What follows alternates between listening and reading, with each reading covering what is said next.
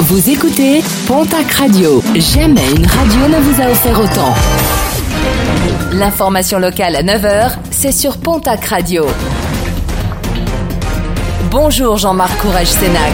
Très bon jeudi. L'homme retrouvé sans vie sur les hauteurs de Saint-Lary samedi dernier est un randonneur originaire de Tarbes. Conclusion de l'identification menée par les gendarmes en charge de l'enquête après la macabre découverte effectuée par des amis d'un jeune homme disparu dans le secteur depuis le mois d'août. La victime âgée de 62 ans a été formellement reconnue par des médecins qui le suivaient pour des problèmes de santé.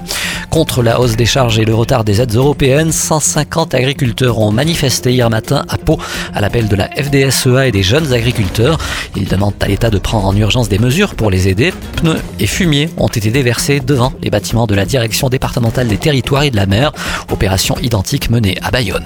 Les pompiers sont intervenus dans la nuit de mardi à mercredi sur le site de l'entreprise pharmaceutique Fareva, basée à Hydron. Une fuite de glycol a été déplorée après le dysfonctionnement puis l'explosion d'un groupe froid. L'alerte déclenchée automatiquement a permis une intervention rapide. Aucun impact pour le voisinage ni pour les salariés du site qui ne subiront pas de chômage technique.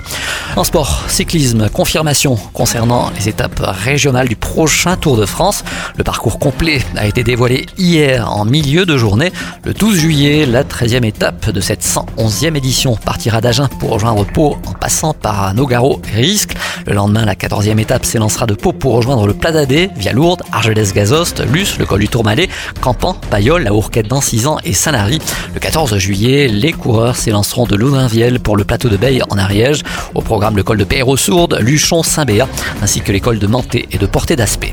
Et alors que le parcours de la Grande Boucle a été dévoilé hier, Raymond Poulidor va être prochainement célébré à Saint-Lary-Soulan avec une sculpture en bronze du champion tricolore qui va être érigée dans la commune l'an prochain.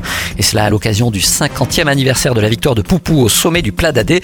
La municipalité vient de créer un fonds de dotation destiné aux entreprises et aux particuliers qui souhaiteraient apporter leur soutien. Un appel aux dons disponible sur le site Ulule.